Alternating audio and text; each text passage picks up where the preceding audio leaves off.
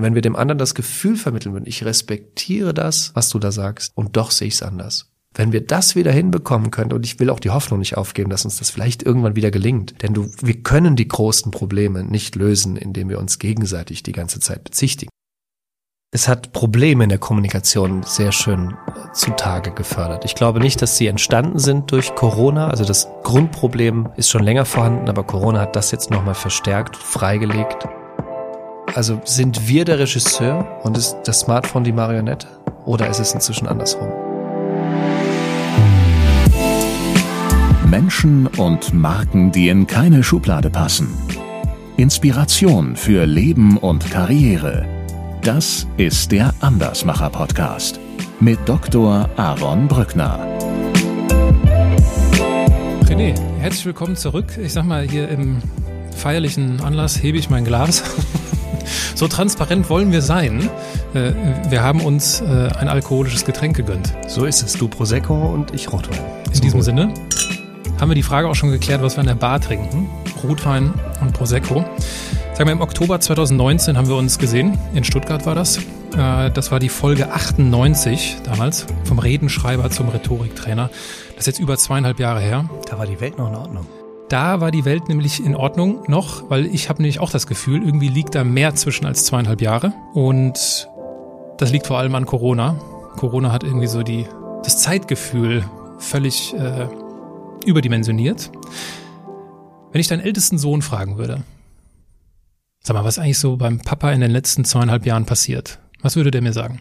Ich glaube, der würde sich erstmal darüber beklagen, dass ich trotz Corona so viel weg war, was daran lag, dass ich ähm, ein Seminarhaus aufgebaut habe in, in dieser Zeit und trotz Corona, wo man eigentlich denken könnte, so jetzt ist der Redner und der Trainer, der ist ja erstmal abgeschaltet, der kann jetzt zu Hause sein.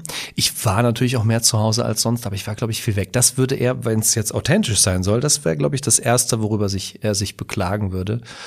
Und ähm, dann, wenn er, und das traue ich ihm zu, ist ein sehr, sehr reflektierter Mensch, wird er vielleicht auch sagen, dass ich dann doch sehr oft vielleicht möglicherweise das Gespräch gesucht habe oder die Kommunikation gesucht habe, nämlich immer dann, wenn ich dann zu Hause war, weil ich gemerkt habe, ähm, weil die Kinder waren natürlich mehr zu Hause, wie anspruchsvoll Kommunikation äh, mit Kindern äh, also ich wusste es immer natürlich, aber da habe ich es natürlich noch mal, noch mal mehr gemerkt, weil sie waren einfach mehr da und man hat sich mehr unterhalten, ja. Das Seminarhaus werden wir gleich nochmal thematisieren. Ja. Ich habe mir, deswegen hatte ich dir ja ein Comeback vorgeschlagen im Podcast. Dafür gab es genau zweieinhalb Gründe. Und Bin jetzt schon auf den halben gespannt. also abgesehen davon, dass es natürlich immer eine gute Idee ist, gute Menschen zu treffen. Das halbe Thema ist Corona. Und damit würde ich gerne, damit würde ich gerne anfangen, weil du hast es gerade schon angerissen. Äh, Du warst anscheinend dennoch viel unterwegs, deine Kinder äh, wahrscheinlich viel zu Hause. Wie haben, wie haben deine Kinder Corona erlebt? Also Kinder sind grundsätzlich, glaube ich, nicht nur meine, sondern viele Kinder extrem gut im Adaptieren. Und ich würde beide Hände dafür ins Feuer legen, dass sie das nicht schön fanden, weil es natürlich entbehrungsreich war und weil man die Freunde nicht gesehen hat und weil man beide Kinder gehen Gott sei Dank wahnsinnig gerne zur Schule. Die haben also auch die Schule vermisst. Ähm, und ich würde mich aus dem Fenster lehnen und sagen, aber das kann man nicht übertragen auf alle Kinder, dass meine Kinder das, abgesehen davon, was ich gerade gesagt habe, gar nicht so schlimm fanden. Also ich glaube, die kamen alles in allem ganz gut damit klar. Also auch mit dem Tragen von Masken und mit den ganzen Regeln, die da an, an Schulen stattfanden. Toll fanden sie es nicht. Wer findet das toll? Aber sie haben es sehr gut akzeptiert und adaptiert und angenommen. Und ich glaube, die sind beide sehr gut durch diese Zeit gekommen. Ich hatte eben noch die, den Titel von unserem ersten Gespräch äh, aufgegriffen, vom Redenschreiber zum Rhetoriktrainer. Äh, du hältst viele Vorträge als Redner, gibt es viele Trainings. Äh, das klingt jetzt nach zweieinhalb schwierigen geschäftlichen. Absolut, natürlich. Das war auch, die ersten Monate waren auch ganz schwierig. Also erstmal die Erkenntnis, die definitive Erkenntnis, geahnt habe ich es immer schon, aber die definitive Erkenntnis, überhaupt nicht systemrelevant zu sein, ist natürlich etwas, äh, was erstmal schwierig ist, dann auch zu erkennen, wie fragil ähm, Erfolg ist oder gerade mein Beruf, wie fragil das ist. Also man kann wirklich von 100 auf 0, das geht ja ganz schnell. Ich werde ich werde das nie vergessen wahrscheinlich. Ich war im, im Seminar und mittags gab dann Markus Söder eine Pressekonferenz und dann kam die Tagungsleitung zu mir und sagte, Aber Bonus, Sie können das Seminar jetzt heute den ersten Seminartag gerne noch zu Ende führen, aber den zweiten Seminartag, den werden Sie morgen nicht mehr halten, denn wir sind jetzt ab morgen in einem Lockdown. Das jetzt weiß jeder, was damit gemeint ist. Ich musste zweimal nachfragen. Und ähm, das war schon, natürlich war das, das war bitter. Ja, also die ersten Monate waren extrem bitter, ähm, weil viele Unsicherheiten. Ich darf inzwischen 13 Menschen Arbeit geben, ähm, dass man denen natürlich auch, auch nicht weiß, was sagt man denen jetzt oder wie geht das überhaupt weiter? Schaffen wir das? Wir haben gleichzeitig dann diese Investition in das Haus gehabt. Also das war schon spannend, die ersten Monate. Aber es ging relativ schnell, haben wir die Kurve gekriegt. Also emotional. Was war denn das Gute im Schlechten? Ja, das Gute war, dass ich plötzlich dann Zeit hatte, neue Dinge zu entwickeln. Und das, was man immer so lapidar sagt, dass man natürlich auch gestärkt aus einer Krise hervorgehen kann, ähm, das ahnt man dann vielleicht schon. Und dann habe ich Dinge gemacht, weißt du, ich habe mich nie um Online-Formate gekümmert. Ich habe das immer ein, ein bisschen arrogant und ignorant auch belächelt. Ähm, Webinare, wer braucht sowas? Was soll das? Und plötzlich ähm, stand ich da und dachte, das ist die einzige Möglichkeit jetzt. Und dann musste ich mich darum kümmern. Und das ist gut, weil ich davon heute natürlich profitiere. Ähm, ich habe neue Ideen entwickelt. Ich habe was zum Thema Eltern-Kind-Kommunikation gemacht, weil das natürlich ähm, in der Zeit extrem spannend war, ähm, dieses Thema für mich persönlich. Äh, um mein, mein eigenes Scheitern zu dokumentieren, aber gleichzeitig auch so zu dokumentieren, was vielleicht dann doch ganz gut funktioniert hat ähm, und damit auch andere Menschen zu inspirieren. Wir haben das Haus aufgebaut mit sehr viel Liebe zum Detail, die wir mit Sicherheit gehabt hätten, aber gar nicht den Raum gehabt hätten, diese Liebe zum Detail vielleicht auch auszuleben oder zu realisieren. Also es gab viele, ähm, in Anführungsstrichen, auch gute Momente. Bleiben wir beim Haus. Also wir sind hier im Seminarhaus. Äh, das ist, ich bin jetzt, glaube ich, von Nürnberg noch mal eine Viertelstunde mit irgendeinem Zug gefahren. Dann geht man drei Meter und dann ist man quasi da. Äh, die Liebe zum Detail ist mir aufgefallen schon. Also das ist äh, überall, also es ist allgegenwärtig, dass mir so Kleinigkeiten auffallen, wo ich sage, ach Mensch, da hat er sich aber Gedanken gemacht. wie, äh, warum und wie ist es entstanden? Ich habe immer, also ich bin Rhetoriktrainer vom Beruf und ich gebe seit 22 Jahren Seminare und es gab immer so Momente, selbst wenn du in ganz, es gibt ja ganz wunderschöne Hotels, aber es gab immer so Momente, dass ich gemerkt habe, ach guck mal, jetzt ist gerade so, die, die Leute treffen sich das erste Mal, ist ja ganz komisch. Und dann hat jeder seine Masken auf. Aber so nach anderthalb Stunden, da fängt man an, die Masken abzulegen und sich einzulassen auf die Leute, das Klima wird besser, dann ist Pause. Und dann gehen alle raus und jetzt kommen von allen Seiten wieder neue Leute und dann legt man diese Masken wieder an. Und ähm, dann gehst du an einer Kaffeepause vorbei und dann weißt du nicht, ist das, gehört die jetzt zu mir? Mir oder gehört die zu L'Oreal? Ähm, dann nimmst du dir was und dann kommt die Servicekraft und sagt, äh, bitte hier nicht, sondern da drüben. ähm, ja, und, und so, also es gab immer so Momente, dass ich dachte, wie schön wäre das, wenn man einen Ort schaffen könnte, wo eine Gruppe für sich ist und sich entfalten kann. Und wie schön wäre das, wenn wir einen Ort schaffen, der ähm, alles hat, was es für ein Training und für einen Vortrag und so weiter braucht, also alle Technik und was es da so braucht und gleichzeitig aber auch so ein Gefühl von Zuhause äh, den Leuten gibt.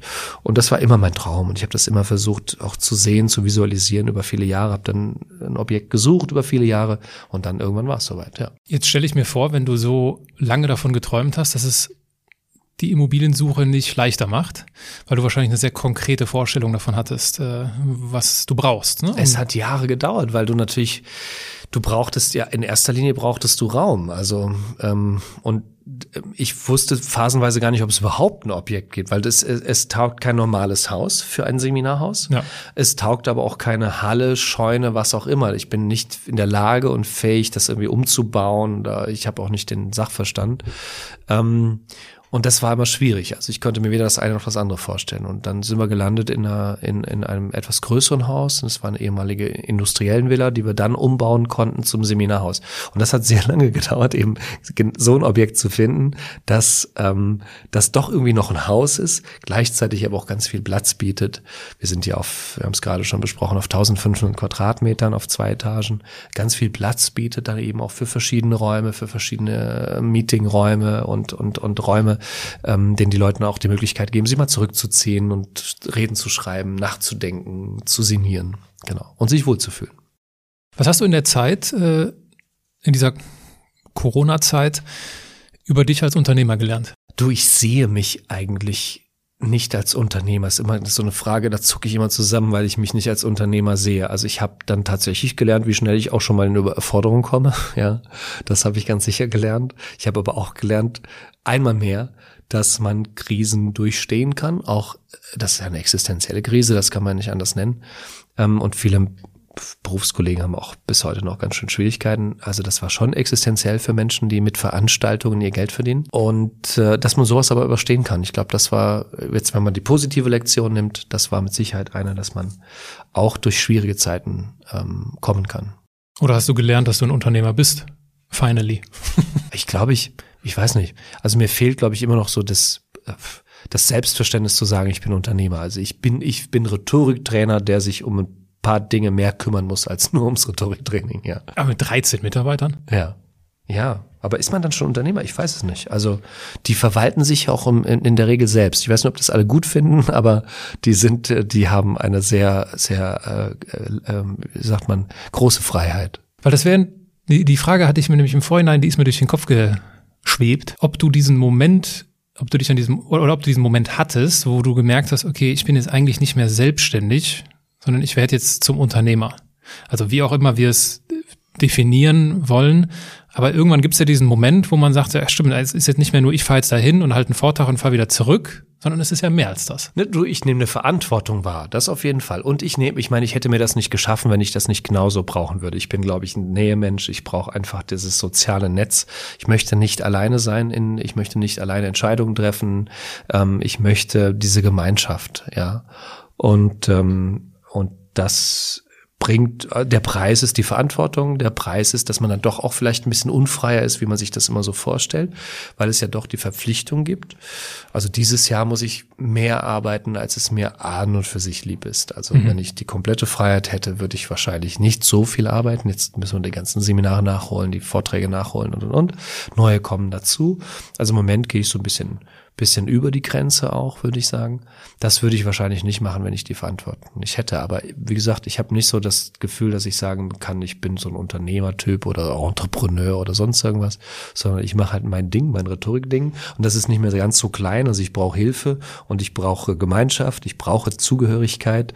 Ähm, und ähm, deswegen ist es halt so, wie es ist. Ja, Gemeinschaft und Zugehörigkeit, ich glaube, das ist was ganz Menschliches. Das ist ja etwas, was uns was wir nicht so viel hatten in der Corona-Zeit. Was ähm, und du jetzt als jemand, der sich sehr viel mit Rhetorik beschäftigt, sehr viel mit Kommunikation, wie schaust du auf die Corona-Zeit aus Kommunikationssicht und vielleicht auch das im Kontext unserer Gesellschaft? Es hat die Kommunikation, ähm, es hat Probleme in der Kommunikation sehr schön äh, zutage gefördert. Ich glaube nicht, dass sie entstanden sind durch Corona, also das, das das Grundproblem ist schon länger vorhanden, aber Corona hat das jetzt nochmal verstärkt, freigelegt und vielleicht auch verschärft.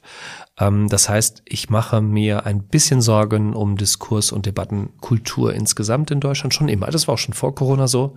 Eigentlich so richtig harte Landung hatte ich 2015 mit der Migration. Und Corona hat das jetzt noch mehr gezeigt, wie, wie wenig wir doch in der Lage sind, einen ordentlichen, Diskurs zu führen, wie wenig wir in der Lage sind ähm, zu respektieren, ähm, argumentativ zu widerlegen. Stattdessen bezichtigen wir Menschen eher. Und das ist, glaube ich, sehr, sehr deutlich geworden ähm, in der ähm, Corona-Zeit und auch jetzt danach. Also man sieht das, glaube ich, in allen großen Diskursthemen. Im Moment haben wir ja die, die, ähm, die äh, Russland-Ukraine, den Krieg zwischen diesen beiden Staaten, der ja hier in Deutschland auch sehr stark reflektiert wird. Da sieht man auch, dass eigentlich die Fortsetzung, das nächste große Thema, wo wir auch wieder eine Fortsetzung, vielleicht auch eine Verschärfung noch erleben werden müssen müssen, ist dann alles, was sich um das Thema Klima äh, und Klimaschutz und Aufhalten von Klimawandel rankt. Woher kommt das? Dass wir bezichtigen und, mhm, und nicht ja. widerlegen. Also ich sehe, mm, ich sehe mehrere Probleme und vielleicht, weil ja jetzt viele Menschen möglicherweise diesen Podcast hören und, und ein paar Lösungsvorschläge auch haben wollen, versuche ich es gar nicht so zu pathologisieren, sondern vielleicht uns so eine Idee mitzugeben. Das ist eine, eine Idee, die uralt ist, wie fast alle sehr brauchbaren Ideen in der Rhetorik schon uralt sind. Ich glaube, das letzte Mal über Cicero gesprochen. Jetzt bringe ich Aristoteles ins Spiel, der vor langer Zeit festgestellt hat, dass es ähm, bestimmte Tugenden gibt, die uns ähm, sehr viel Gutes bringen im Leben. Dass eine Übertreibung der Tugend allerdings sehr schnell problematisch werden kann. Also Mut ist erstmal eine Tugend, aber wenn Mut übertrieben ist, dann ist man vielleicht auch fahrlässig, wagemutig, keine Ahnung, dann ist man, dann ist das keine Tugend mehr, sondern dann ist es eine, eine Übertreibung, die schaden kann. Deswegen gibt es zu jeder Tugend eine Schwestertugend, die das so ein bisschen kompensieren kann. Ich mache mal ein einfaches Beispiel. Das ist ein sehr bekanntes Beispiel auch. Ähm, äh, dass man, dass man, dass man das gut abgesehen kann. Also Sparsamkeit ist eine Tugend. Die Übertreibung von Sparsamkeit ist Geiz. Ist Geiz. Das ist keine Tugend mehr. Das ist ein Problem. Ähm, um Geiz zu kompensieren, bräuchte man jetzt eine Schwesterntugend. Das können, was könnte das sein? Um Geiz zu kompensieren, bräuchte man ein gewisses Maß an Großzügigkeit. Ja, Großzügigkeit. Das wäre die Schwesterntugend zur Sparsamkeit. Großzügigkeit in der Übertreibung ist dann Verschwendung. Verschwendung, sehr gut. Und ähm, jetzt passiert im Diskurs Folgendes. Ich mache es erstmal an diesem Beispiel und dann übertrage ich das gerne auch auf Corona, Russland oder was auch immer. Ähm, Im Diskurs passiert jetzt Folgendes. Wir sehen überhaupt nicht mehr die Tugend, die hinter einer Position steht, sondern wir kritisieren sofort die Übertreibung. Das heißt, wir kritisieren Menschen für ihren Geiz und die Sparsamen kritisieren die anderen Menschen für ihre Verschwendung. Und ähm, Schulz von Thun hat das, glaube ich, so diese, diese Polarisierungsrichtung. Und das ist so ein bisschen das Dilemma. Und das kannst du wunderbar auch sehen bei Corona. Dann gibt es Menschen, die sagen, mir ist die Gesundheit und die Sicherheit aller, auch der schwachen Menschen, extrem wichtig. Deswegen setze ich auf Maßnahmen, auf Impfung, all das. Ähm, die Übertreibung ist natürlich, dass man, dass man bereit ist, psychische Schäden in Kauf zu nehmen, dass man Isolation in Kauf nimmt, dass man Depressionen in Kauf nimmt, dass man wirtschaftlichen Niedergang in Kauf nimmt, all diese Dinge dazu die, die, die Tugend wäre zu sagen, wir achten auch bitte auf sowas. Also wir müssen immer so offen sein, so ähm, flexibel sein, dass wir der Wirtschaft nicht schaden, dass wir den Familien nicht schaden, dass wir den alten Menschen nicht schaden, dass die Sozialkontakte haben. In der Übertreibung könnte das aber bedeuten, dass wir möglicherweise viel mehr Erkrankungen und damit möglicherweise auch viel mehr Schädigungen, äh, vielleicht auch mehr Tote äh, ähm, ähm, in Kauf nehmen müssen in der Übertreibung. So, was passiert jetzt im Diskurs? Die einen werfen den anderen vor, dass sie Menschenleben riskieren und aufs Spiel setzen und fahrlässig sind, und die anderen werfen den anderen vor, dass sie die Wirtschaft an die Wand fahren und dass sie, dass sie, dass sie Kinder Depressionen fördern und so weiter. So reden wir dann miteinander. Wir würdigen nicht mehr die möglicherweise den Wert, der dahinter steckt, sondern wir werfen vor und wir bezichtigen. Bei Russland haben wir das jetzt wunderbar erlebt. Da gab es Menschen, die einen Brief geschrieben haben, einen öffentlichen Brief geschrieben haben, unter anderem Alice Schwarzer. Jeder kann sich vielleicht dunkel erinnern.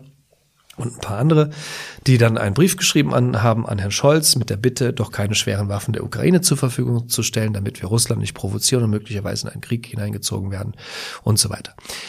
Und ähm, das kann man ja machen.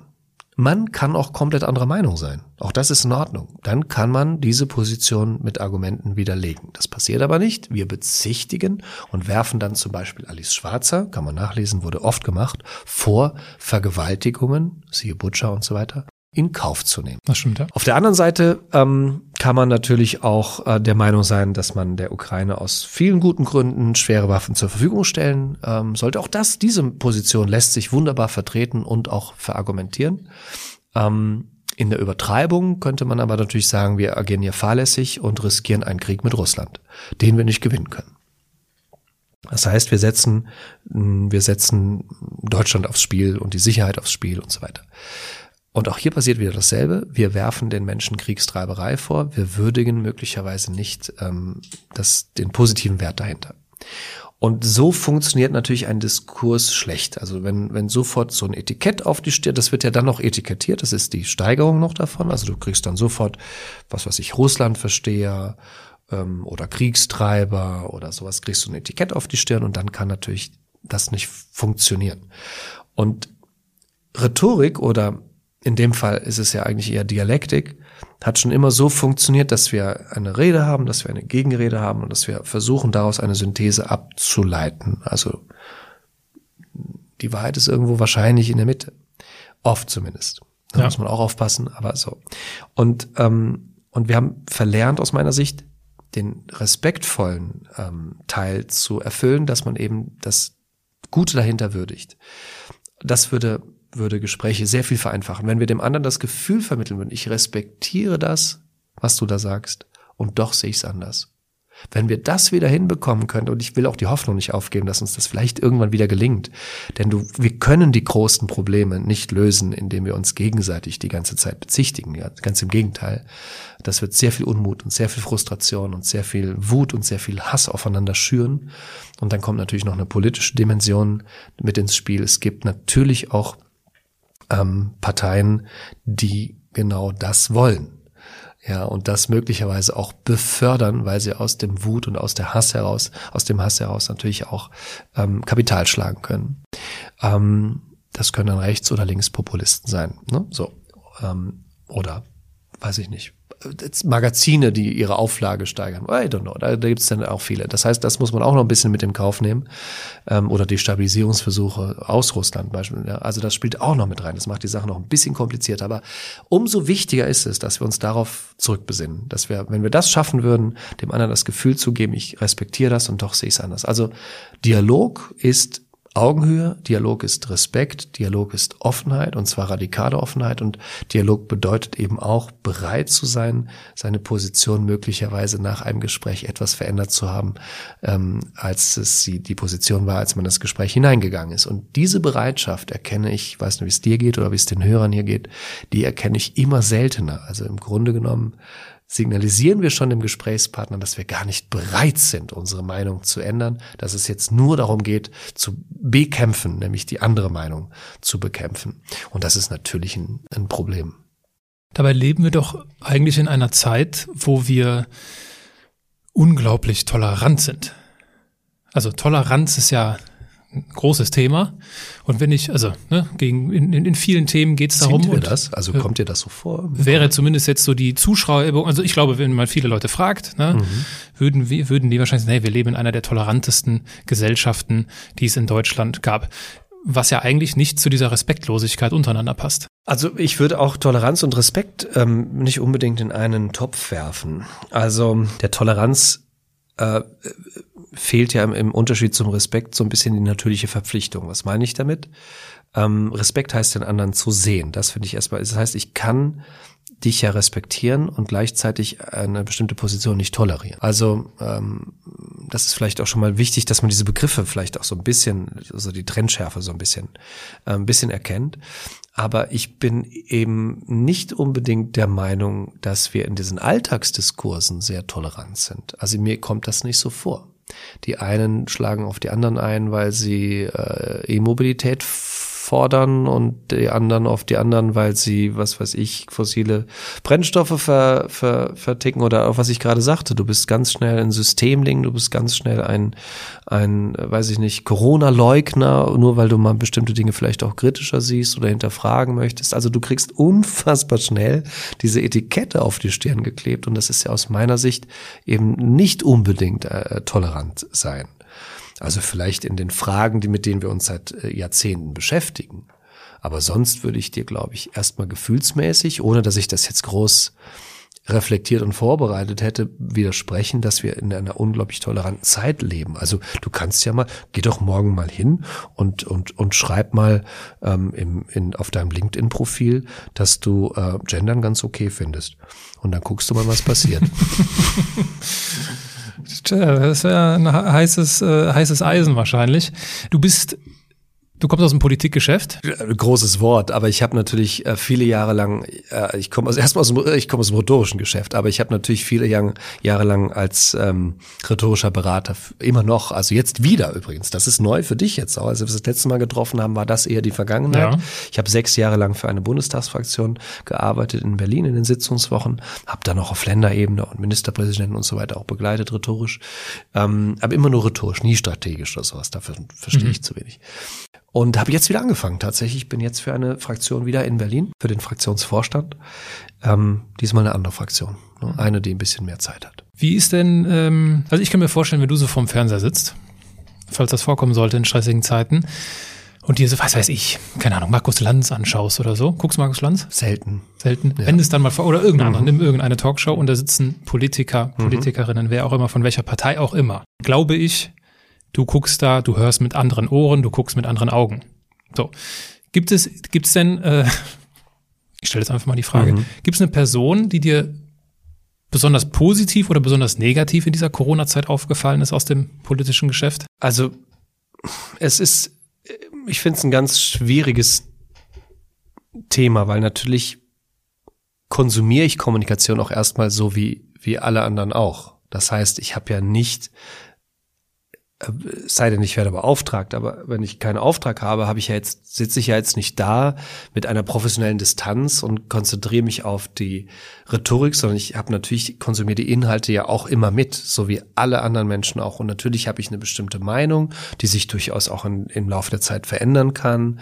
Ähm, aber zu dem Zeitpunkt, wo ich dann etwas schaue, schaue ich das natürlich mit einer bestimmten Position und dann ist es natürlich auch immer so, dass mir widerstreitende Positionen, das ist, da funktioniere ich wie alle anderen Menschen auch, muss man sehr arg aufpassen. Man nimmt natürlich eher die Position an, die einem, die einem gefällt, ne, dieser berühmte Confirmation Bias, dass man doch eher das gut findet, was einem so ein bisschen auch, und da muss man dann eben aufpassen.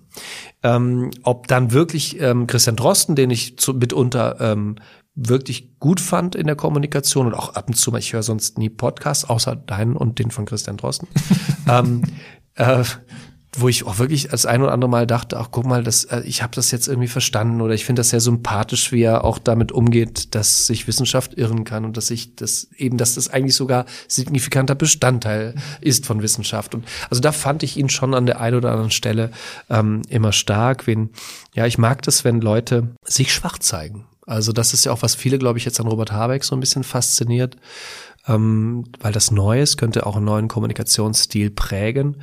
Ähm, Adorno hat das mal so schön gesagt, geliebt bist du einzig da, wo du schwach dich zeigen kannst. Und ich mag das sehr, ganz ehrlich, wenn Leute auch mal einfach sagen, ja gut, ich habe das vor vier Wochen, habe ich tatsächlich gesagt, äh, dass Masken nicht nötig sind und jetzt haben wir neue Erkenntnisse und, und es sieht so aus, als, als würden die doch extrem was bringen, jetzt bin ich dafür. Ob man jetzt für Masken ist oder nicht, ja. also fang, lasst uns bitte diese Diskussion nicht führen, aber, aber ähm, ich mag das, wenn jemand seine Meinung ändert. Ich halte das für sogar sehr große Momente, wenn du deine Anschauung überwindest, ähm, dann halte ich das für einen sehr großen Moment, der respektabel ist. Und von daher mag ich einfach Menschen, die das können und die das auch wertschätzen können. Also dass wir Menschen nicht verurteilen, nur weil sie ihre Meinung geändert haben. An sich verdient das eher Lob als Kritik. Meinung ändern. Das bringt mich zu meinem, also wir haben jetzt den, den halben Grund haben wir abgefrühstückt. Okay. Sehr gut. Jetzt das ist auch ein Thema, das keiner mehr hören könnte. Allgemein. Korrekt, deswegen war es ja nur der halbe Grund. Ja, ähm, deswegen komme ich jetzt äh, zum ersten richtigen Punkt äh, des, der Tagesordnung, ja. äh, was wahrscheinlich auch vielleicht, was vermutlich was mit Meinung verändern zu tun hat. Als du das allererste Mal von TikTok gehört hast, was hast du, kannst du dich noch daran erinnern? Ich kann mich daran erinnern, äh, dass ich davon gehört habe, eher so ein kritischer Bericht, äh, China und so weiter. Also ich hatte, habe das relativ schnell ähm, in eine Schublade gesteckt und weiter nicht verfolgt. Und dann war ich das erste Mal irgendwann auf TikTok.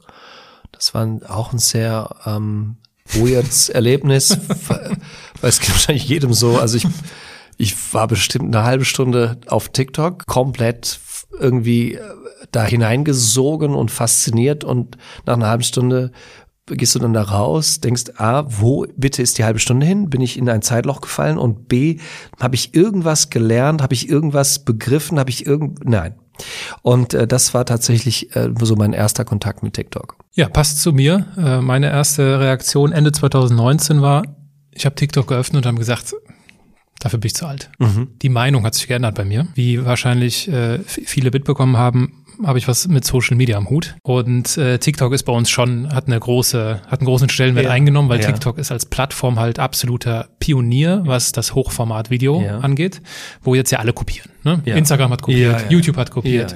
Und äh, ist auch unabhängig davon, wer da wen kopiert. Am Ende geht es ums Format. Mhm. Und wer, das ist das, was wir unseren Kunden halt erzählen. Also wenn ihr, es geht gar nicht mehr um den Kanal, es geht gar nicht mehr darum, du musst jetzt auf LinkedIn oder du musst auf TikTok oder du mach besser Instagram, weil das ist aus A, B, C besser sondern es geht darum, seine Themenwelten in Hochformatvideos auszudrücken. Das ist einfach für, das wird für die nächsten Jahre die Art des Contents sein, wo die größte organische Reichweite ist. Und sobald sich jemand auf Social Media bewegt, und Leute erreichen will, die noch nie etwas von ihm gehört haben, dann macht es Sinn, die Spielregeln zumindest so zu beherzigen und einfach die Welt der Hochformatvideos für sich zu entdecken. TikTok ist halt so das Aushänge, Aushängeschild da gewesen und wir machen das ja eigentlich, also ist unser Alltagsgeschäft. Und ich hätte nie gedacht, dass ich René Bourbonus auf TikTok. Ja. Das hätte ich auf, bis auf vor TikTok kurzem entdecke. auch nie gedacht. Also ich habe dich natürlich schon vor, vor längerem da entdeckt. Du bist, glaube ich, seit Herbst 2021, wenn ich das richtig mhm. sehe. Mhm. Äh, es gab einen viralen Hit. Mhm. Ja, ähm, mit viereinhalb Millionen Aufrufen, glaube ich aber auch einfach ein super Video, passt perfekt auf den Kanal, mhm. ist großartig. Schaut euch das gerne mal an. Äh, was hat dich denn dazu bewogen? Der, die völlig falsche Frage. Äh, wer hat mich dazu bewogen? Ja, das war, also übrigens, ähm, den Namen merkst du dir bitte, weil ich glaube, dass das ein ganz toller Gesprächspartner wäre für deinen Podcast. Markus Kern. Ein, ich bin vorsichtig mit dem Wort Freund, aber ich fühle ihn so. Ich weiß nicht, ob er das auch so sieht, aber ich würde fast sagen Freund. Ähm, kennengelernt durch seine Frau Susanne Schöne, Moderatorin, mit der ich seit vielen Jahren zusammenarbeite. Und Markus ist ein der ist ein Unternehmer und zwar ein richtig krasser. Also er hat schon viele, viele krasse Sachen gemacht. Der Eventagentur, der hat eine Surfschule in Nordkorea gegründet. Der hat dieses Multiball erfunden, was gerade extrem steil geht, extrem erfolgreich ist. Also die Mischung aus ähm, Gaming und Sports. Also ähm, wirklich, ähm, du spielst ein Computerspiel und musst aber aber richtig Sport machen. Mhm. Und zwar richtig, also das macht richtig Fun und es, und es powert aus, also du bewegst dich. Also wie so eine Wii 2.0? Ja, aber so richtig. Du wirst im Raum, du bewegst okay. dich im Raum. Also du hast nichts in der Hand oder sowas, sondern du wirst gescannt, du bewegst dich im Raum. Ein irres Ding haben wir oben auch. Es macht irre viel Spaß. Und ähm, das ist so ein ganz umtriebiger Mensch, der sofort irgendwas erkennt und dann mit voller Wucht da rein. Es gibt ja so Leute, ähm, zum Beispiel ähm, hat er jetzt äh, Hilfe für Ukrainer organisiert. Deswegen haben wir auch zwei Flüchtlingsfamilien hier, hier bei uns in der Lichtung. Die, der rief er mich irgendwann an, sagt, du, ich habe die, die waren 15 Tage in der U-Bahn-Station, die sind krank, wir, ich kann die nicht in eine Halle schicken jetzt. Kannst du helfen? So, so ein Typ ist der ist so ein Machertyp. Inzwischen organisiert der äh, Konvois mit 50, 60 Fahrzeugen. Der vermittelt jeden Tag, der sitzt in, in München, der vermittelt jeden Tag mehr Flüchtlinge in Familien nach äh, zu Hause als die Stadt München und der holt die dabei auch noch ab. Also der holt die in der Ukraine ab und vermittelt die während die reisen schon in Familien, vermittelt jeden Tag mehr Menschen als die Stadt München. Also ein irrer Typ. Und der, wir treffen uns einmal im Jahr bei den Inspirationen am See, da ist er immer da. Und ähm, da hat er mich tatsächlich irgendwie verhaftet und dazu gebracht, weil er sagt, du musst dahin, ähm, dazu gebracht, mich auf der Bühne irgendwie bereit zu erklären, ein Profil zu eröffnen. So kam das. Also eigentlich, ich will nicht sagen Wette verloren, das wäre jetzt zu salopp, aber er hat mich in eine Falle geführt und dann musste ich mich erklären vor Publikum. Und da ich die ja im August wiedersehe, und dann wird die Frage nämlich kommen, einige werden es wissen, aber die Frage wird kommen, haben Sie denn das jetzt auch wirklich gemacht? Hast du das wirklich gemacht? Hast du einen TikTok-Account? Und dann muss ich ja liefern. Und deswegen habe ich das tatsächlich irgendwann gemacht. Er hat viele Argumente auch geliefert, sagte, nee, guck, bitte, da ist ein Steuerberater, da ist ein Rechtsanwalt, da ist eine Rhetoriktrainerin und das sind dann natürlich jetzt so Punkte, wo ich dachte, ach guck mal. Und jetzt zum, zum Punkt, also ich finde es witzig, dass du sagst, dass das das Hochformat, was das so erfolgreich macht. ich sage, es ist ja wahnsinnig interessant, einen, einen Impuls zu liefern ähm, in so kurzer Zeit, der die Leute auch irgendwie weiterbringt. Und für mich ist das inzwischen, ein, also ich bin immer noch nicht wirklich warm damit. Bin froh, dass ich das, dass ich da bin, weil ich jetzt mir tatsächlich mehr Gedanken mache, darum Dinge auf den Punkt zu bringen, präzise zu sein, in kurzer Zeit einen Impuls zu geben was übrigens dazu führt, dass die, die Videos, die ich jetzt exklusiv für TikTok produziere, dort gar nicht so gut laufen wie meine Vortragsschnipsel, dafür aber LinkedIn durchdreht und sagt, äh, das ist ja mal interessant, dass er in so kurzer Zeit Sachen auf den Punkt bringt, wo ich denke, es ist schon faszinierend. Also es, ich glaube, es ist einfach wichtig, dass man sich solchen Dingen auch mal stellt, ähm, auch mal außerhalb der des eigenen arroganten, muss man ja wirklich sagen, Jägerzauns, äh, ist ja eigentlich eine sehr arrogante Auffassung zu sagen, das ist Quatsch oder das ist Bullshit oder was, wer, wen soll das interessieren, was soll das alles? Äh, das wirklich mal zu überwinden, diese Anschauung zu überwinden. Ähm, also meine Meinung, dass ich zu alt bin, hat sich noch nicht verändert. Die hat noch nach wie vor Bestand. Ja. Meine, meine Follower bei TikTok zeigen mir das ja auch ab und zu mal durch Kommentare. Die sagen, was machen jetzt unsere Väter hier bei TikTok? Was soll das? Auf der anderen Seite finde ich das ja auch wahnsinnig spannend. Ich rede ja über ein bisschen über Eltern-Kind-Kommunikation auch und, ähm, und kriege jetzt die Sicht der Kinder gespiegelt Das liebe ich bei TikTok zum Beispiel. Also da sind nicht die Erwachsenen, die Eltern, die auch sagen, oh ja, Herr Bobonus, da haben Sie recht, das ist, geht mir genauso. Da sind die Kinder und die sagen, ja, genau so redet meine Mama, ich sage ihr das mal. und das ist echt irgendwie, das ist schon irgendwie cool wieder. Da geht natürlich der Lichtschalter meiner Leidenschaft an, Ja. wenn ich dir so zuhöre. Äh, ein Thema, was sehr stark mit mir resoniert, ist dieses, äh, dass man sich kurz fassen muss. Ja, unbedingt. Ja, äh, ich weiß nicht, wer von den schlauen Leuten das mal gesagt hat. Ne? Ich schreibe dir einen langen Brief, weil ich keine Zeit habe, dir einen Ja. kurzen zu schreiben. Das klingt nach Goethe oder Mark Twain. Einer von oder beiden Churchill war's. oder sowas. Kann Oh, sein? das könnte, ich glaube, du hast recht. Ich glaube, es ist Churchill. ich glaube, ja. ich, glaub, ich habe es versucht, mir beim letzten Mal mal Ja. zu merken. Ich glaube, es war ich Churchill. glaube, es ist Churchill tatsächlich. Spielt auch keine Rolle, ist ein schlauer Satz, weil es ein wahrer Satz ist. Und ich habe unglaubliche Schwierigkeiten, weil das hört man wirklich viel, dieses, nein, nein, also da in 60 Sekunden, ganz abgesehen davon, dass du mittlerweile 10 Minuten Videos hochladen kannst, äh, da in, in 60 Sekunden das immer so kurz fassen. Das ist eine, das, wie soll man das, ich, du hast das Wort erwähnt, ich greife es auf, Es- ich finde es arrogant. Arrogant zu sagen, mein Thema ist wichtiger, mein Thema ist größer und komplexer, ich kann Nee, du bist einfach nur faul, dir Mühe zu geben, wenige Worte dafür zu finden und das so rüberzubringen. Ganz abgesehen davon sollst du nicht deine ganze Lebensgeschichte in einem Video erzählen, sondern es ist ja ein Kanal. Ein Kanal ist eine Bühne und diese Bühne kannst du wunderbar mit Leben füllen. Und die Videos können, wenn man gewisse Techniken berücksichtigt, auch aufeinander aufbauen, auch wenn man da viel falsch machen kann. Äh, Das ist eine Sache. Wo ich dir vehement widerspreche, ist, dass da nur Kinder sind. Nee, das habe ich auch nicht behauptet, dass da nur Kinder sind. Aber das stimmt auch nicht. Natürlich sind auch viele Leute, die sich äh, äh, ähm, dafür interessieren. Ähm, aber was ich, was ich sagen wollte, habe ich mich falsch ausgedrückt. Was ich sagen wollte, ich kriege jetzt die Perspektive der Kinder gespiegelt, die ich auf keinem anderen Kanal gespiegelt bekomme, äh, weil da eben auch Kinder sind. Beziehungsweise, was heißt Kinder? Das sind junge, das sind ja junge Erwachsene, das sind ja keine Kinder ähm, die dann aber die Perspektive der Kinder einnehmen. Also wenn ich jetzt über Eltern-Kind-Kommunikation nachdenke, dann haben die nicht die Perspektive der Eltern, ähm, sondern die nehmen die Perspektive, die haben, die, also viele dort haben noch keine Kinder und nehmen die Perspektive der Kinder, weil sie haben Eltern. Ja, das heißt, und das ist für mich eine ganz spannende Erfahrung sogar. Das heißt, ich will sogar mehr in diesem Thema vielleicht sogar noch machen, weil ich äh, sehr kostbare Rückmeldungen und Kommentare da einfach kriege, die mich wieder auch wieder zum Nachdenken und zum, zum, zum Lösen anregen. Ja, genieß die Zeit, weil, äh, wie es schon immer so war, der Kanal entwickelt sich, wird reifer, wird älter Ja. und wir Bis wir erleben, wieder weiterziehen müssen. wir, wir erleben Kanäle, ja, ja, genau, richtig. Irgendwann werden wir über TikTok Ja. wahrscheinlich so reden wie Über so heute über YouTube, Ja, so, dass ja. Leute sagen, äh, ich habe ich mache kein Social Media mehr. Ich habe ich hab meine Social Media Profile gelöscht und kommentieren das als YouTube-Kommentar unter Ja. irgendeinem Video. Ja. Also dir ist schon bewusst, dass. YouTube Teil von Social Media, aber das gehört nicht dazu. Ja. So, und was hat man am Anfang über YouTube gesagt? Das gucken doch nur Kinder. Ja. Und dieses, dieses Rad, das dreht sich immer wieder neu. Und äh, wir erleben keine, wir haben einen, einen Kunden, das ist die Ahorn-Gruppe, ist der größte, ist das größte Bestattungsunternehmen. Wir reden ohne Tabus über den Tod. Und also ich gehe vor jeder Redaktionskonferenz durch die Kommentare und denke mir, also Leute, die sagen hier TikTok, ja, Kinder, ich verstehe es. Daher kommt es auch, wie jeder andere Social Media Kanal oder jede andere Social Media Plattform hat mit Kids angefangen. Aber das ist es nicht mehr nur. Ne? Und es wird älter. Und äh, ich finde deine Strategie sehr klug. Auch wenn du jetzt nicht von ganzem Herzen da dich quasi ins Getümmel schmeißt, machst du es aber und äh, lernst, dass du inhaltlich was mitnehmen kannst, was mich zu meinem zweiten richtigen Grund bringt, zum zweieinhalbsten in Summe, ist dein aktuelles Buch. Und du hast es schon erwähnt, du hast die Eltern-Kind-Kommunikation angesprochen.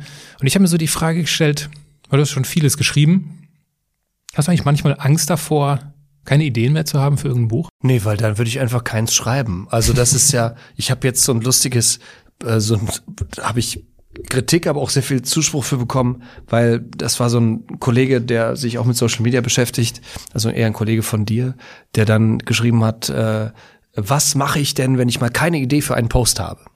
Und ich habe kommentiert, ja, nicht posten. so, und ähm, also davor habe ich tatsächlich keine Angst. Ähm, weil ich die Erfahrung tatsächlich auch nicht kenne. Ich habe im Moment habe ich eher das Problem, dass ich zu viele Ideen habe und eigentlich gar kein, eigentlich auch mal eine Schreibpause bräuchte, weil ich Angst habe, dass ich irgendwann den Bogen überspanne. Es darf halt auch nicht in Arbeit ausarten. Und meine Familie hat jetzt echt auch mal äh, das Recht, auch in, in, insbesondere nach diesem Jahr, äh, einfach mehr Fokus und mehr Zeit äh, zu haben. Also das Problem habe ich tatsächlich noch, noch gerade noch nicht. Ich zähle jetzt bis drei. So der Titel. Untertitel, wie Sie mit Kindern ins Gespräch kommen, im Gespräch bleiben und mit Fehlern umgehen. Dann sieht man hier unten so, ich habe das Buch hier gerade in der Hand, in so einem orangenen Kreis von Deutschlands Kommunikationstrainer Nummer zwei. Ja. Als ich das gelesen habe, musste ich laut lachen, weil ich mir dachte, ah ja, toll, ne, die Kinder sind natürlich die Kommunikationstrainer Nummer eins. Äh, drehe äh, das Buch um und habe dann nicht mehr lachen müssen, sondern das war dann eher sowas wie so ein Gefühl, so, so Demut, so oder so, so Bewunderung für diesen, für diesen Brückenschlag weil auf der Rückseite steht, also das Ganze hat ein Sternchen, ja, von Deutschlands Kommunikationstrainer Nummer zwei, Sternchen. Warum ich Kommunikationstrainer Nummer zwei in Deutschland bin, Fragezeichen, weil es immer jemanden gibt, der besser ist. Und wahrscheinlich nicht nur einen. ja. Wer, also ich fand das, ich fand das spra sprachlich, ja. fand ich das genial. Wer ist auf die Idee gekommen? Ja, spannend ist, du hast halt so diesen Marketing-Sicht auch.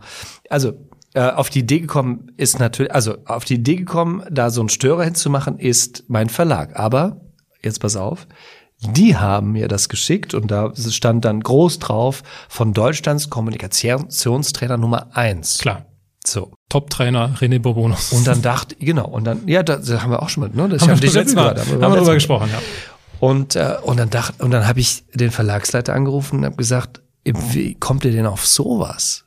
Der sagte, ja, wer soll denn da jetzt, wer soll denn da ähm, erfolgreicher sein? Aber sage ich ja, wie messt ihr denn Erfolg?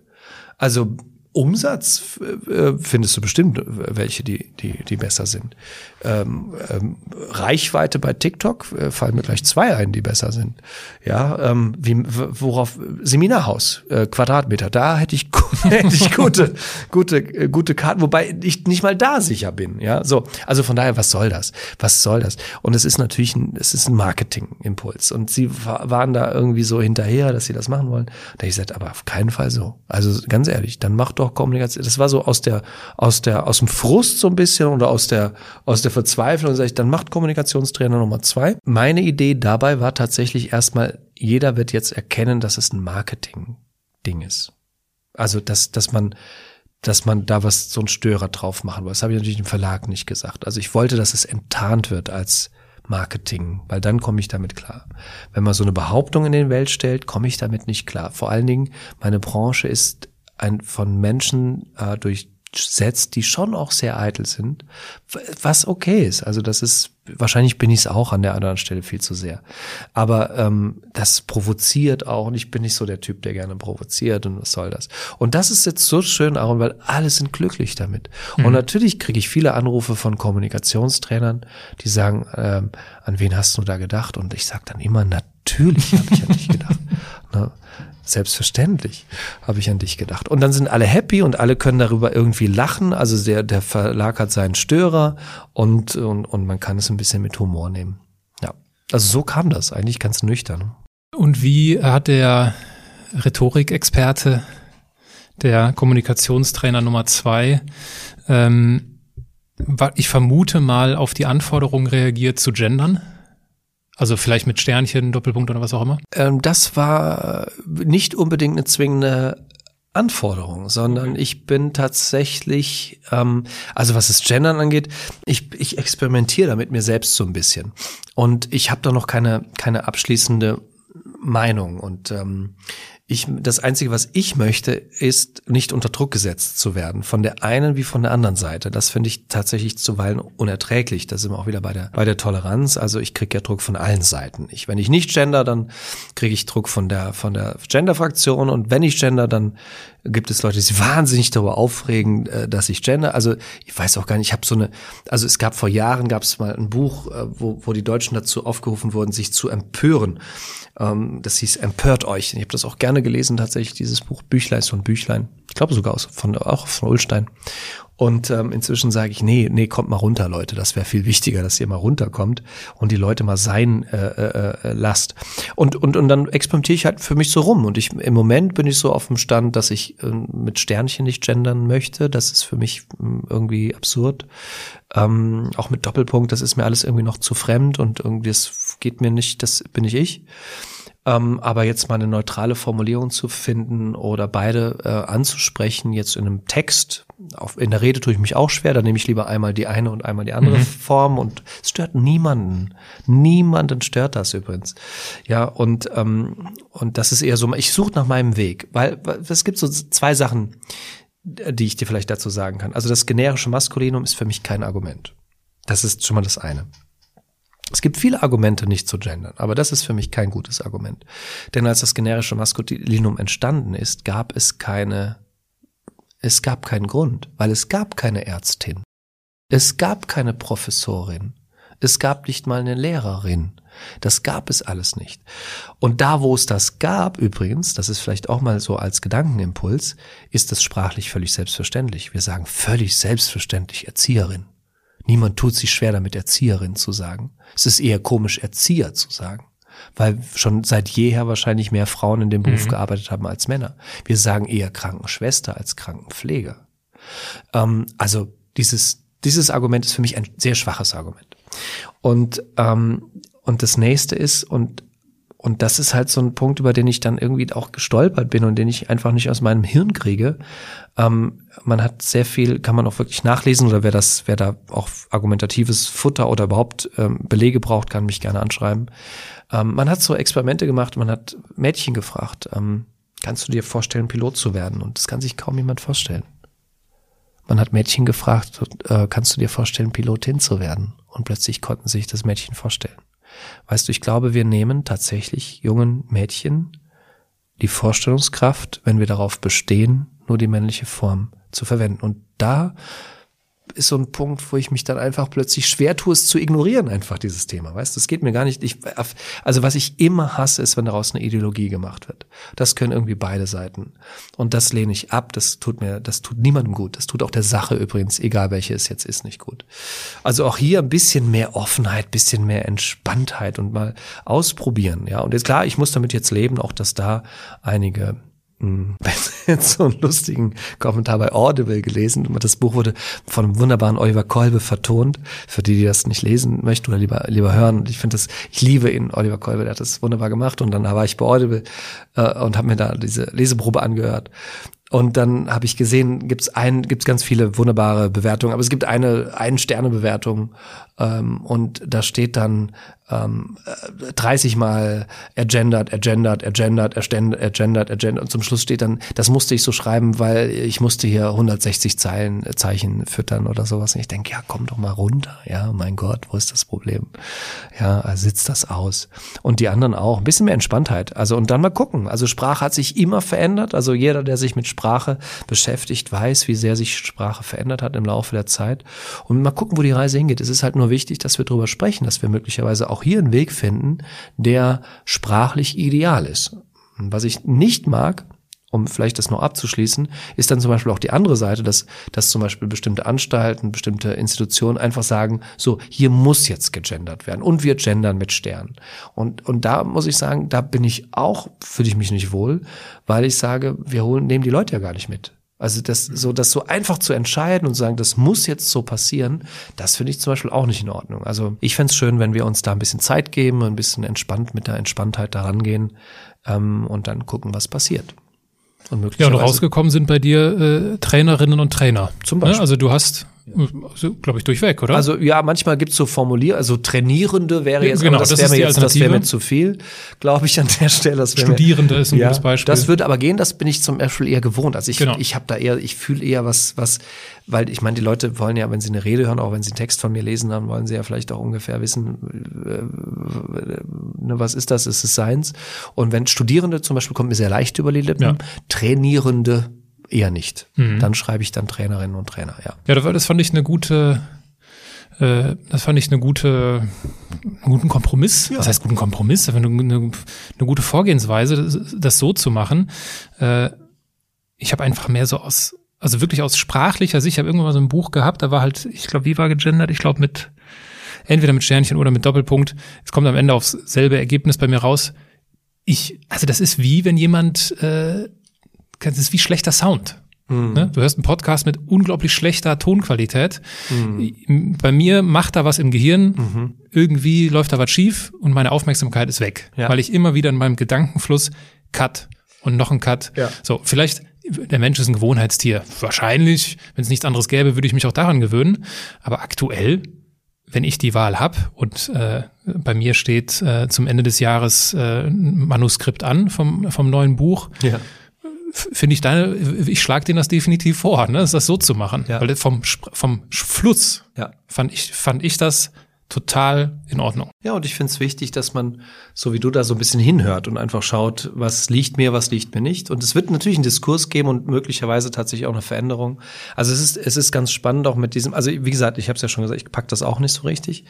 Ähm, und auch gesprochen, ich sag immer entweder die eine oder die andere Form selten beide, passiert auch manchmal, aber ich sag mal, ähm, gute Redner machen dies und das und dann sage ich beim nächsten Mal vielleicht gute Rednerinnen achten auch darauf, mhm. dass ist das stört wirklich niemanden. Also das ist etwas, was ich glaube ich, was echt ein guter Weg ist. Äh, und was ich auch manchmal aber auch ganz faszinierend finde, also ich kann das für mich selber noch nicht, auch weil ich es nicht trainiert habe, ähm, aber ich höre äh, ich höre ab und zu mal ähm, Nachrichten oder auch, auch Mickey Beisenherz oder ich habe letztes Jahr haben wir Sebastian 23, den ich sehr mag, am, am See gehabt. Der hat komplett dieses Redner innen. Das fällt dir beim ersten Mal auf und irgendwann fiel das aber auch niemandem mehr auf. Das fand ich auch eine ganz spannende. Ich dachte, das kann eigentlich nicht. Das, das ist, klingt ja wie Stottern, aber mit einer Zeit gewöhnst du dich plötzlich dran und dann können die Leute auch gar nicht mehr sagen, ob der das gemacht hat oder nicht gemacht hat. Fällt es dir gar nicht mehr auf. Ja, mir ist das aufgefallen bei, das sind ein paar Folgen her. Maja Göpel äh, war zu Gast im Podcast und sie hat, das fand ich total faszinierend, auch mit der, mit der Lücke, ja, ne, ja. ForscherInnen. Ja und es gibt manchmal sehr komplexe, komplexe ja. Satzstrukturen, ja. wo ich mir krass, das hat die da jetzt einfach durchgezogen. Ja, ja, ja. Und ist das grammatikalisch überhaupt? Ja. ja Aber genau. ja, ist spannend. Ja, ja, klar. Also wir, und da, wie gesagt, ich wünsche mir, ich wünsche mir, wo du doch gesagt hast, wir leben in einer toleranten Gesellschaft. Ich wünsche mir, dass wir das alles auch erstmal ertragen, wenn es uns stört, um zu gucken, was ist denn ein gangbarer Weg. Und vielleicht ist es auch wirklich mal ausprobieren, so wie du sagst, das kann ich, so kann ich es mir nicht vorstellen, so kann ich es mir ganz gut vorstellen und dass wir dann einfach immer ein bisschen ausprobieren und gucken und reflektieren und den anderen, wie gesagt, nicht in den Senkel stellen, nur weil er jetzt gerade einen Stern benutzt oder keinen Stern benutzt oder ja. ähm, eine Pause macht oder eben keine Pause macht. Also, dass wir einfach milde sind, das wäre mein Credo. Dein größter heißt Leo, ne? Jawohl, genau. Leo ist Johann. elf, zwölf. Der ist jetzt 13. 13. 13 genau, redet immer weniger. Ja. Also ich bin froh, wenn überhaupt was sagt, ja.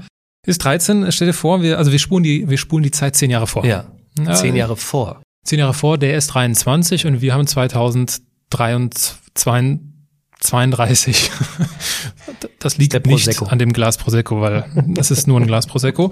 Ähm, wir haben 2032 und Leo würde das erste Mal das Buch lesen. Was würde er wenn er das Buch so aus, ne, aus seiner, aus deiner Perspektive ja dann so ja. auf seine Erzie Erziehung reflektieren kann, was wird er damit anfangen können? Das ist eine ganz spannende Frage. Also erstmal würde ich mir wünschen, dass er eher so nostalgische Gefühle hat, weil natürlich findest du viele Beispiele in dem Buch. Und äh, das ist vielleicht auch wichtig zu erwähnen, ich frage immer, also ich spreche mit meinen Kindern darüber. Ich, ich erwähne sie auch in Vorträgen und ich frage immer, ich würde das gerne erzählen. Und mit Leo sind sogar zwei delikate Sachen drin. Ich kann über eine gleich mal sprechen. Und dann frage ich ihn, das würde ich gerne erzählen. Wie, wie siehst du das? Ist das für dich in Ordnung? Und in Vorträgen mache ich sehr gute Erfahrungen. Das ist aber auch manchmal nicht so explizit. Da ist ja eher meine Kommunikation, die ich eher kritisch sehe. Ähm, also ich nehme mich ja gerne als, als schlechtes Beispiel. Es bietet sich in meinem Fall aber auch viel zu oft an, als es nicht zu tun.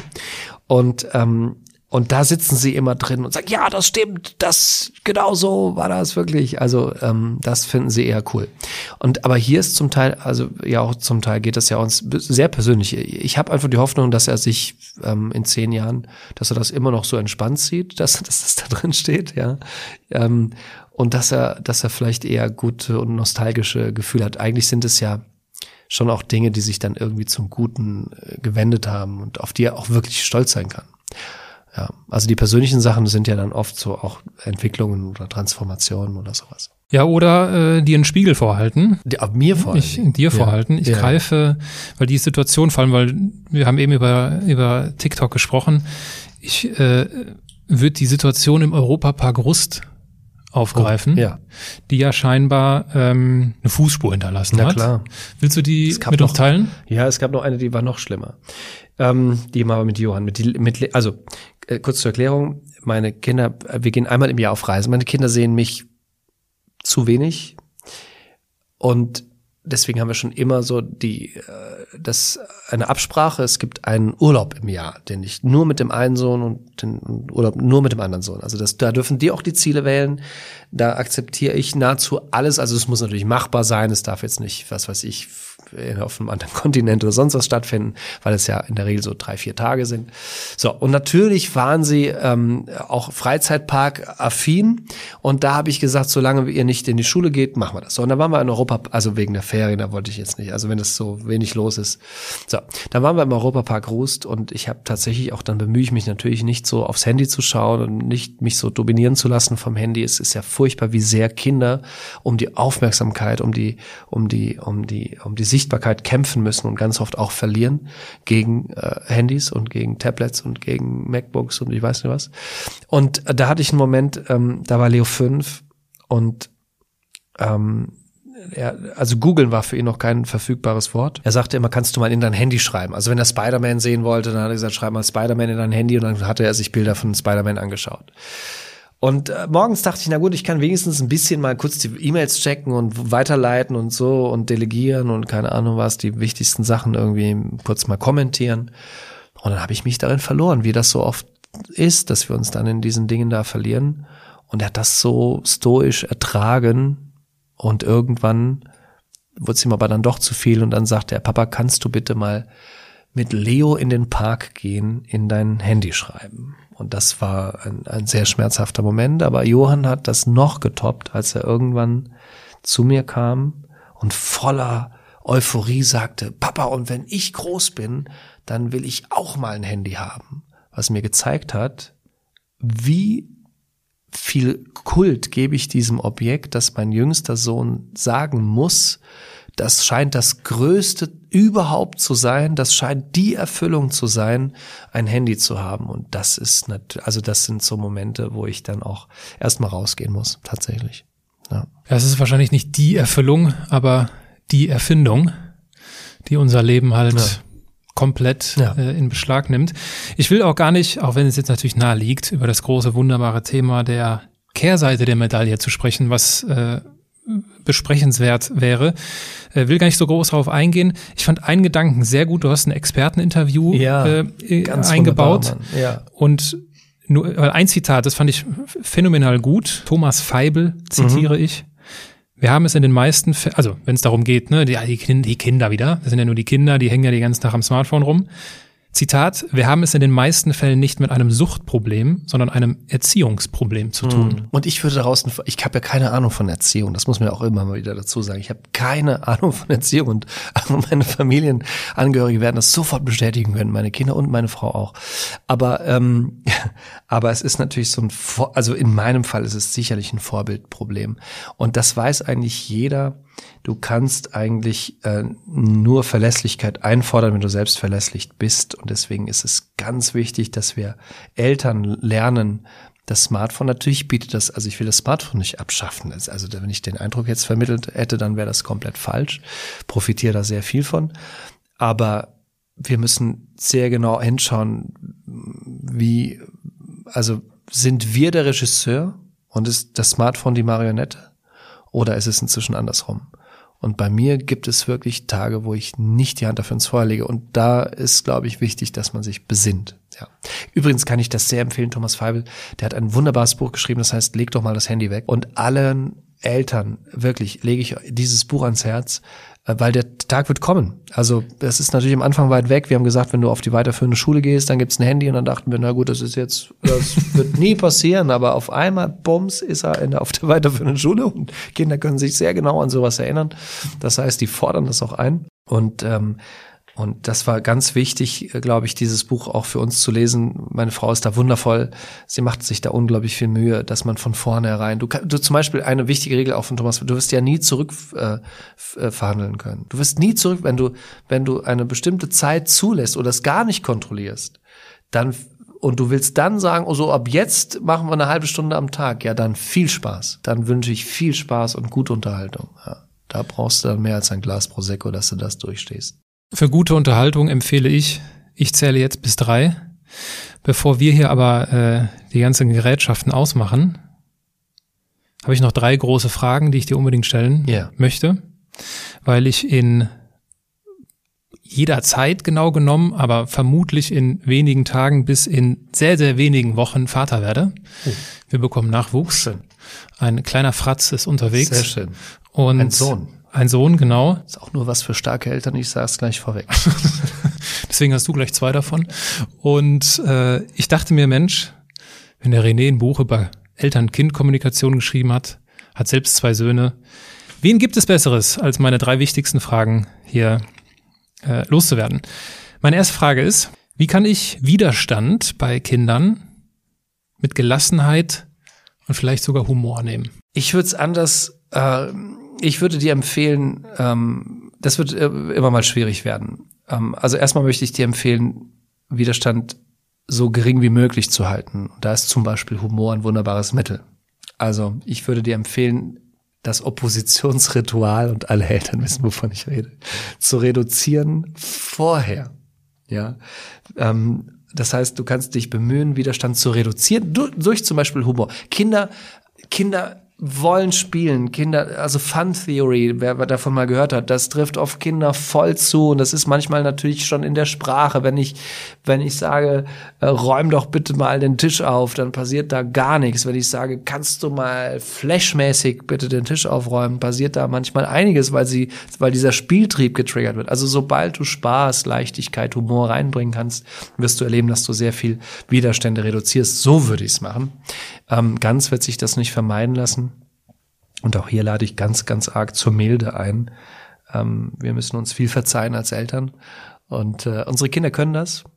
Und es ist wichtig, dass wir das auch können. Wie bringe ich Kindern bei, dass das, was wir haben, nicht selbstverständlich ist? Durch ganz viele Reflexionen, glaube ich. Also Kinder sind, wir, wir ich bin immer wieder erstaunt, wie aufgeräumt Kinder sind, ähm, wenn man sie einfach mal fragt. Und ähm, ich mache das wahnsinnig gerne über Filme. Also ich bin so der Filmepapa. Die Mama ist so, so, so Bücher, was ich übrigens auch ganz toll finde. Ich, ich, ich liebe meine Frau dafür. Sie liest die Bücher parallel, die meine Kinder lesen ähm, und unterhält sich dann über die Bücher, was dazu Oh. führt, dass meine Kinder wahnsinnig viel lesen und äh, wahnsinnig gerne lesen, weil sie immer einen Touchpoint haben dann auch und sich darüber unterhalten können und das ist eine Kultur geworden und ich bin meiner Frau so unfassbar dankbar. Da ich aber viel unterwegs bin und selber fast nur Sachbücher lese und meine Kinder überhaupt kein Interesse an Sachbüchern haben, noch nicht, ähm, geht das bei mir mehr über Filme. Und man kann sehr oft einfach auch Filme reflektieren. Und Kinder sind wahnsinnig aufgeräumt. Und da siehst du natürlich auch viele, viele Menschen, die Probleme haben, die unglücklich sind. Und einfach auch mal zu fragen, was glaubst du, warum ist der so traurig jetzt? Warum, warum hat der, ist der, hat er jetzt so reagiert? Kinder sind unglaublich aufgeräumt, was das angeht. Und äh, du lehrst sie zwei Dinge, du lehrst sie Empathie, also du kannst Empathie fördern, was aus meiner Sicht eine unfassbar wichtige Kompetenz ist. Ähm, und und du sie, sie eben auch zu reflektieren über über sowas. Und was was wir machen, weiß nicht, ob das ob das jeder so machen möchte, aber bei uns ist es zum Beispiel so, ähm, dass dass wir vieles, dass wir sehr einfach leben. Das ist tatsächlich so. Also wir leben wirklich sehr einfach. Ich zahle mir auch kein sehr hohes Gehalt aus übrigens. Ähm, und wir müssen sehr viel überlegen. Können wir uns diesen Urlaub leisten? Können wir uns dieses Auto leisten? Aber wenn wir uns jetzt ein neues Auto kaufen, dann passiert das. Also das nehmen sie schon mit, weil das tatsächlich bei uns ein Thema ist. Und das diskutieren wir auch sehr offen. Ja, und, ähm, und ich glaube, das ist ein guter Weg. Das klingt nach einem guten Weg, äh, weil mich, das, das- also dieses, das Thema äh, bewegt mich. Ich gebe dir ein ganz simples und ein ganz doofes Beispiel. Mhm. Ins Restaurant gehen. Ja. War für mich früher ein absolutes Highlight, haben wir quasi nie, gemacht. Äh, ich habe vier Geschwister, wir sind eine riesen Family. Wenn du da äh, ins Restaurant gehst, bist du, was weiß ich, wie viel Euronen los. Das machst du auch nicht so gerne. Ähm, und ich vermute, unser kleiner Fratz wird häufiger ins Restaurant mhm. gehen, als ich es damals ja, gegangen bin. Mhm. Und sowas meine ich, das beschäftigt mich manchmal, ja. weil mir ist es ein Herzensanliegen, ihm mit auf den Weg zu geben, Hör mal, das ist hier nicht selbstverständlich. Mhm. Und du kannst nicht von einem Restaurant ins nächste laufen und sagen, ah, jetzt habe ich gerne Schnitzel, ah nee, doch nicht. Jetzt ja. will ich noch Pommes und noch eine Apfelschorle. Ja. Und da denke ich mir manchmal so, boah, ich bin mal gespannt, wie wir das machen. Ja. Mag dir ein Detail geben und vielleicht, wie gesagt, ich habe keine Ahnung von Erziehung, vielleicht gibt's jetzt Erzieher, die uns zuhören und alle Hände über dem Kopf zusammenschlagen und sagen, was macht der Mann da? Aber ich sage zum Beispiel, wir haben eine Regel, wenn wir ins Restaurant gehen, äh, Sie können sich einen Nachtisch aussuchen und den Nachtisch dort essen. Dann bezahle ich den ganz normal. Sie können aber auch darauf verzichten und dann bekommen Sie die Hälfte des Wertes des Nachtischs von mir bar ausgezahlt. zu Hause. Und das ist interessant, weil, also ich glaube, dass sie ein bisschen lernen, dass Verzicht sich lohnt. Mhm. Das macht ja sonst keinen Unterschied. Also wenn du jetzt mal so eine Kinderwelt hineinlegst. Und wie gesagt, bitte alle Pädagogen, schreibt mir gerne, wenn das der komplett falsche Weg ist. Ich nochmal, ich bin keine, ich habe keine Ahnung von Erziehung. Ja. Ähm, ein bisschen Kommunikation, aber null Ahnung von Erziehung. Und aber ich habe so das Gefühl, dass sie über Verzicht nachdenken. Verzicht hat plötzlich einen Wert.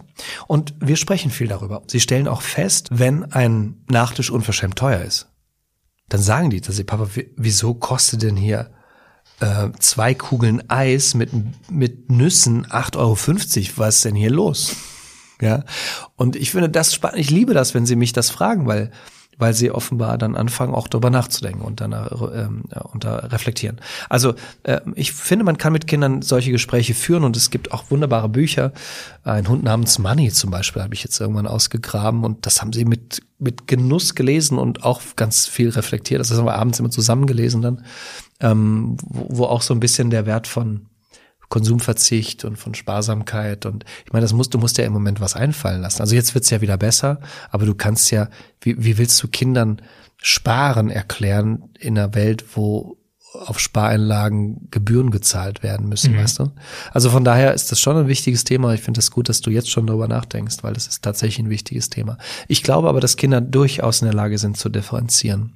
Also meine Frau sagt auch immer, na, wenn wir jetzt hier in so einen, so einen, so einen Ferienwohnung kauf, äh, fahren, ist das nicht, äh, denken die dann, dass wir, ich glaube, die können, das ist das Schöne, Kinder können alles. Ich war, wir waren jetzt auf ein Hausbrot eine Woche lang, das war extrem entbehrungsreich, aber auch wunderschön.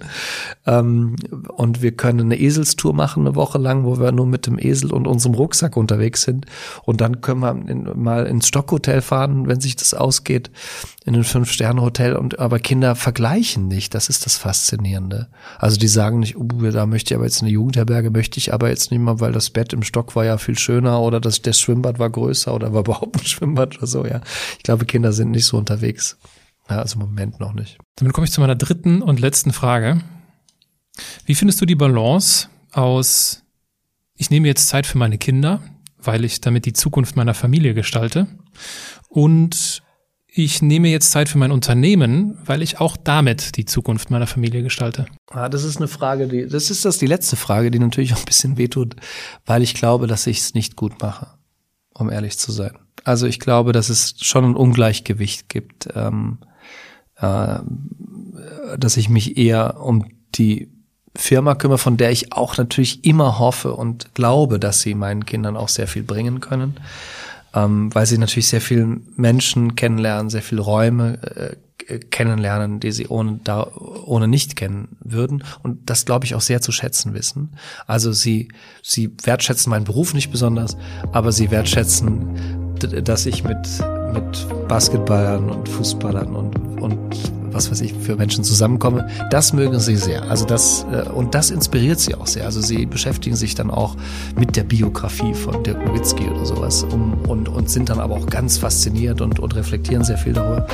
Ähm, äh, das, und das tut mir dann sehr gut. Aber ich glaube, ich darf noch lernen, wieder mehr Zeit, einfach auch mehr Zeit. Kinder brauchen ja gar nicht viel, die brauchen eigentlich nur Zeit, mehr Zeit auch zu Hause zu verbringen. Dirk Nowitzki, du warst bei seinem Abschied, ne? Ja, ähm, bei Jersey Retirement Reden, die haben wir zusammen vorbereitet. Ich weiß nicht, ob ich das. Äh, Ah. Und, und äh, da war ich dann auch mit dabei.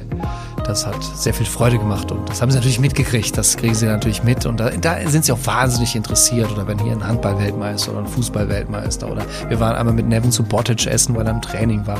Da Ja. durften sie dann mit dazukommen und das war natürlich, dann sind die natürlich Feuer und Flamme. Aber es muss, auch- müssen auch gar nicht solche Leute sein. Dann gibt es dann mal einen Zauberer oder mal was weiß ich. Also die sind da unglaublich interessiert. Also sind wa- wahnsinnig gerne auch hier in der Lichtung und suchen, suchen auch wirklich manchmal den, den Kontakt dann einfach zu den, zu den Leuten. Ja. René, ich war wahnsinnig gerne hier, auch in der Lichtung. Äh, die, unsere, unsere Gläser sind alle, der Rotwein ist alle, der Prosecco ist alle.